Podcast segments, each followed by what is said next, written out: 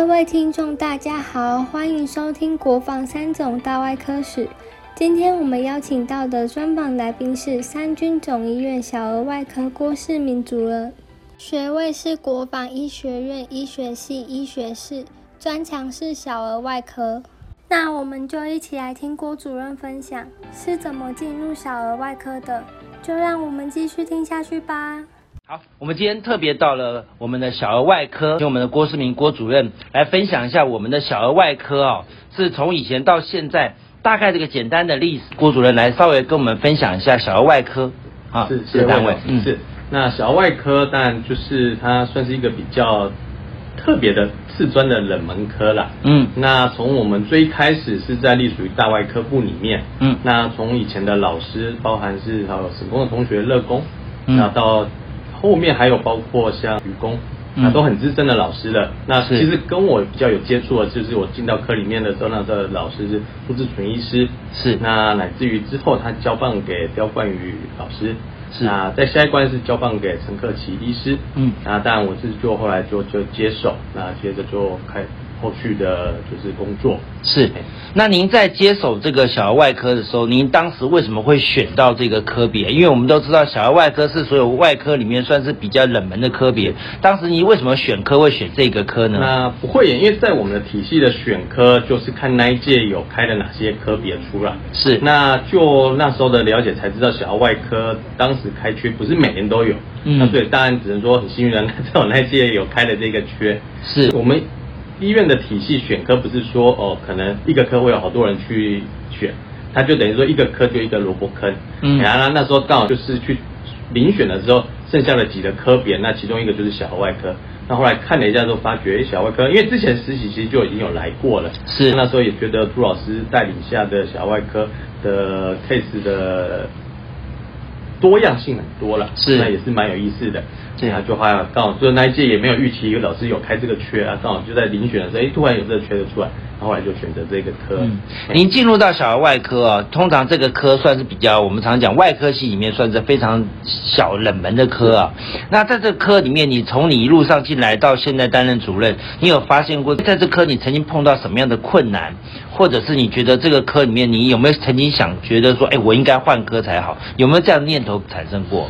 换科是倒不至于的原因，最主要是因为刚进来之后呢，但老师们都会历来告诫，就是说。因为我们国家的生产力相对的比较越来越薄弱，是，所以生育的小朋友当然就没有如期的多。那再配合可能整个大台北的一些儿童医院的林立，所以有时候在科里的包括像 case 的那些就是越来越少。嗯，那最不会演的，在进来之后，老师除了就是跟着他们去学习既有的病人之外，他还是交代我另一个任务，就是要去学移植啊。是，因为移植其实，在小外科里面也算是在除了教科书上都有提到的一个领域。嗯，医院没有在做小儿的移植，哎，然后但是就是先从大人做起，所以其实我有另一个任务，就是要把肝脏移植学好。是，就除了就是学习一般就是小儿外科的领域之外，多了就是那个选项。啊，就是多了肝脏移植这一块。肝脏移植，对对。那但不会也在我们一般外科的老师的领导下，因为肝脏移植做不错，那连带我当然就他们。也就是学习的算也不错，嗯，但回到自己的本业里，小外科来讲，就诚如您提到的，可能的困境就包括可能就我们的立场，因为病人小朋友的族群越来越少，那更重要就是产前的检查，因为也越来越好，是，所以小外科这个领域会面临的不外乎就来自几个族群，一个就是从产前就出现问题的，嗯，那不会演的产前超音波的进步，所以有很多以前可能生下来才发觉哇出事的的案例。也就越来越不见了。是，那第二个族群就可能就是到出生之后才出现的，乃至于就是下一个族群就来到可能包括像小学大人。您提到了比困境包含就可能后进要进来我们这个领域去学习，可能有很多包括一些先天的疾病，就不得不来自其他医院前辈们的学习。那当然也还好，因为我们刚跟您提到说我们的科别是相对比较冷门，是就代表。可能整个大台湾的那个小外科的人才就比较少，那也就是因为这样，其实大家就像一个家庭一样，所以我们其实有成立整个全台小外科的一个烂族群。哦，是，所以在前前些年，在我们的一些比较之前的住院医师在受训的时候，其实那时候的学会就有提到说，哎，只要全台有一些比较罕见的餐例，他就公告出来。嗯，那那时候因为我才刚上来，但也有刚有新血进来，所以我就带他到处去各大医院学习。是是，小儿外科现在全台湾有多少个医师啊？医师，诶，我只能知道说，在我的专科证书我号码是一百三十号。哦，所以其实 现在可能不到三百位了。对，可能是没有这么。哦，这相对非常少的一个。比较少。对。那假设我们今天在看哦，因为小儿外科到底是属于小儿科还是属于外科？这个系统到底是是怎么分的？这个系统，诶，其实各家院不一样。像北荣来讲好了，它是隶属于整个儿童医学部啊，里面就会有儿童内科。那乃至于像陈如您所熟悉的耳鼻喉眼科，他们其实都有下辖的小儿耳鼻喉、小儿眼科，那甚或是小儿骨科。对，但在我们医院的话，我们就只是比较区分成十八岁以下，其实有外科类的疾病，那可以请小外科先琢磨。那也不会演的，在看门诊的时候，的确有一些家属会带着小朋友来，去询问一些可能其实跟我们科没关系，但是我们都已经习惯，就会告诉啊，其实您可能比较适合去看。其他科，嗯，所以对我们来其实算稀松平常了。是，所以第一类接触都是十八岁以下的小朋友来啊，只要他们不清楚的啊，我们能给予。给个方向的，我们反正就是就给他一个方向。是是是，因为这个小儿外科在门诊上面是不是比较少啊？因为基本上在小儿外科会到外科，通常就是第二线进来要去开刀。那在门诊上面的服务到底是服务是哪一样的族群的病人呢？我们族群如果以最常见来讲的，不过就您可能所熟知的，包括像疝气。哦，是那引睾的话，当然就一出生乃至于一个国家良好的小儿健检，而作为转介，这几个是其中啊。再者就是来自于目前都有包括学龄前的儿童筛检，那这样的话，包括针对所谓的包皮的问题，嗯这其实都是算是门诊类的大宗。哦，对，那这些的疾病就诚如刚跟您报告，有一些是的确是在一出生就出来的，那当然就不会比较少是直接从。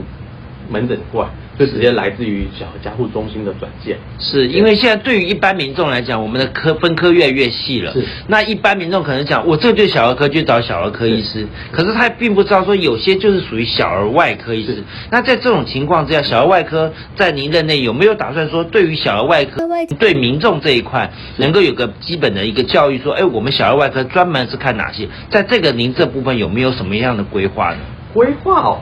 因为其实有时候虽说规划，但是不会演的，在我们国家有时候毕竟不是像国外是先从家庭医学那个领域去做转介，所以即便我们去宣导说啊，这个疾病您可以来看我们这个领域，有时候总是对家长来讲会比较那个所谓的困扰。是，所以其实无所谓是规划，有时候会反而是去教育我们的小儿科的同仁，那报告说，如果说今天是因为他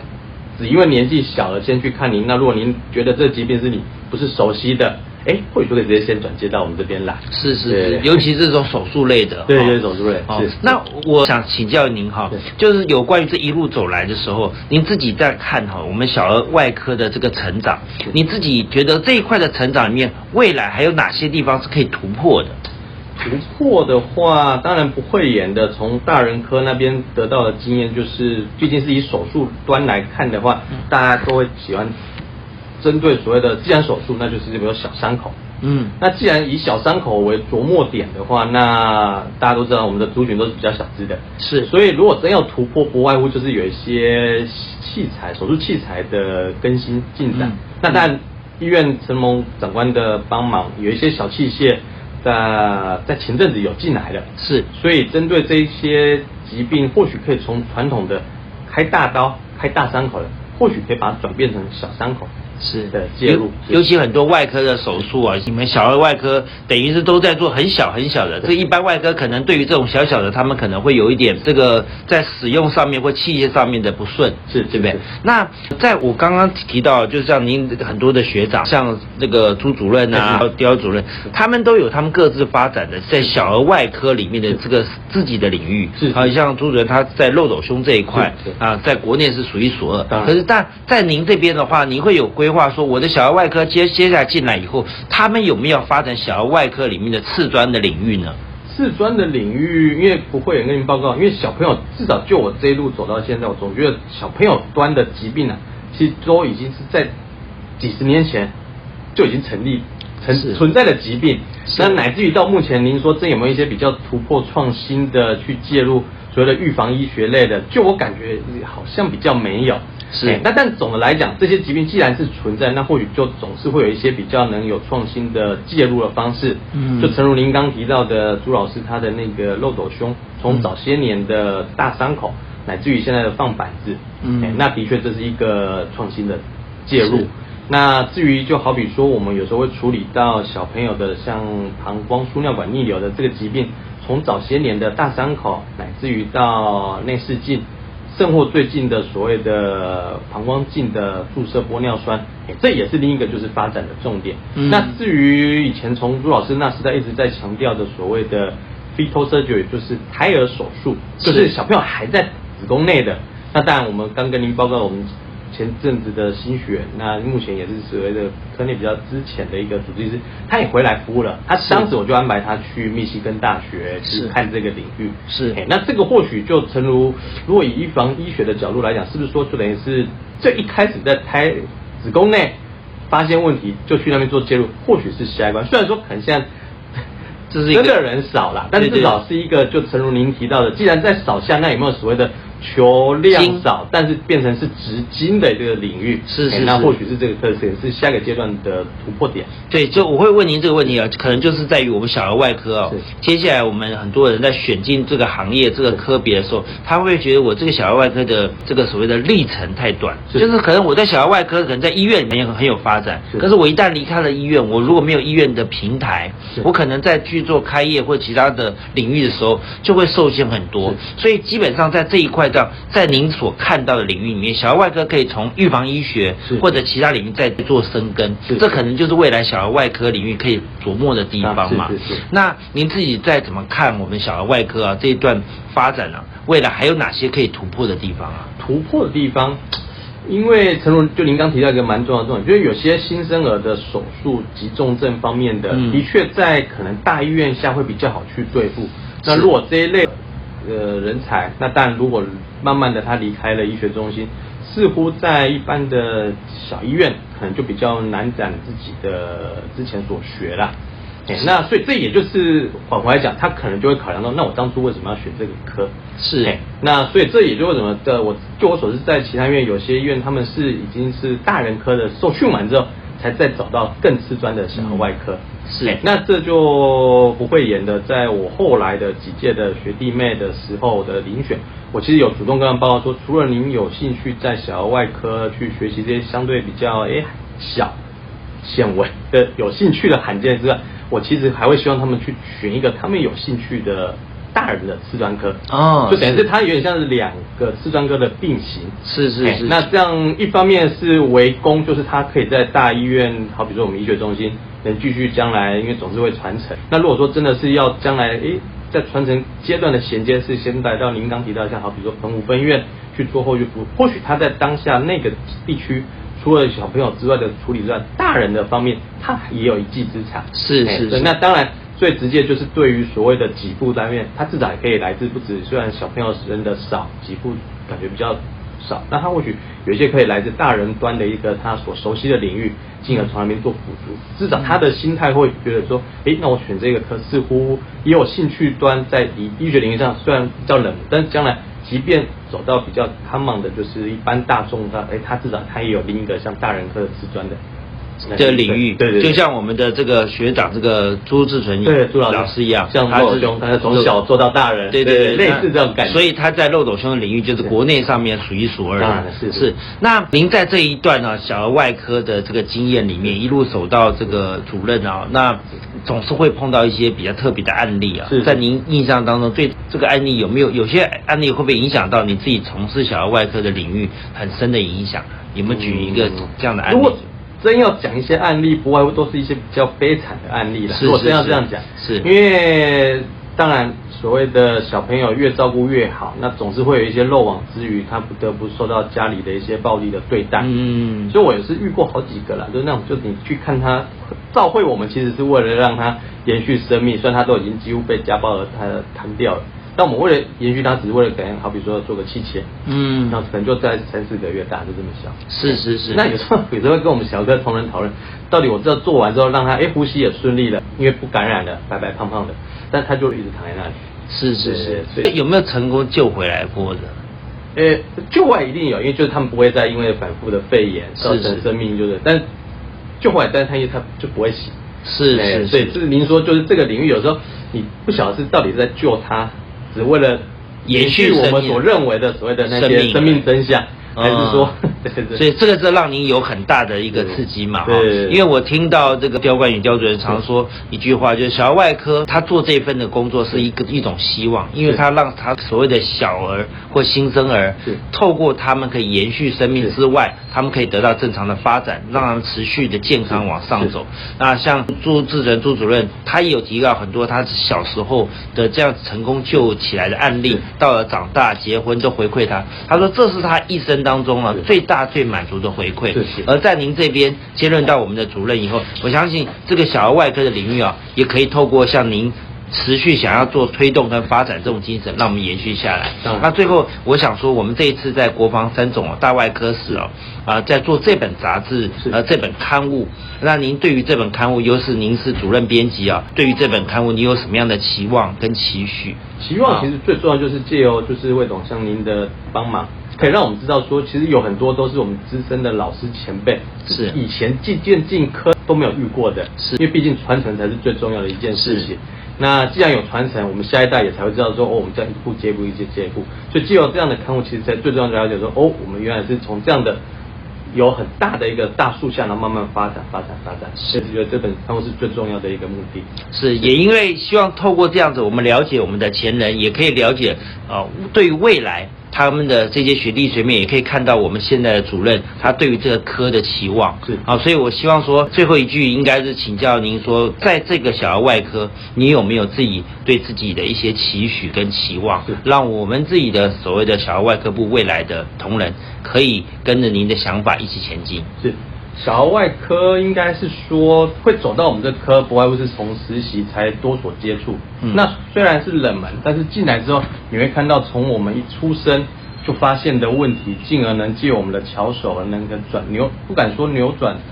就是整个未来啦。但是至少在那个当下，或许可以给新生的父母亲一个希望。那所以小儿外科虽说冷门，但终究有是它的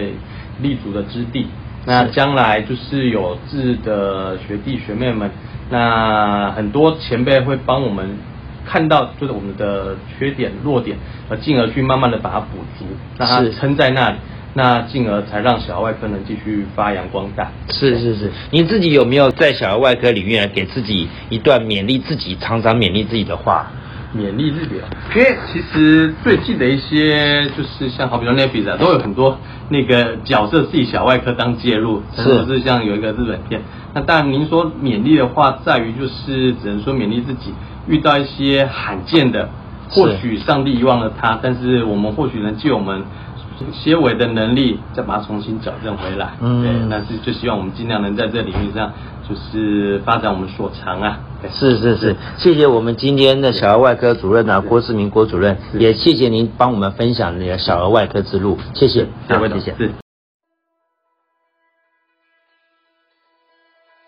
谢谢收听国防三种大外科史，相信听完郭世明主任专访获益良多。郭主任给自己勉励的话是：遇到一些罕见的，或许上帝忘了他，可是或许我们能利用一些纤维的能力，再把它重新矫正回来。那希望能在这领域上发展所长。那今天的分享就到这边，欢迎订阅分享，我们下一集再见。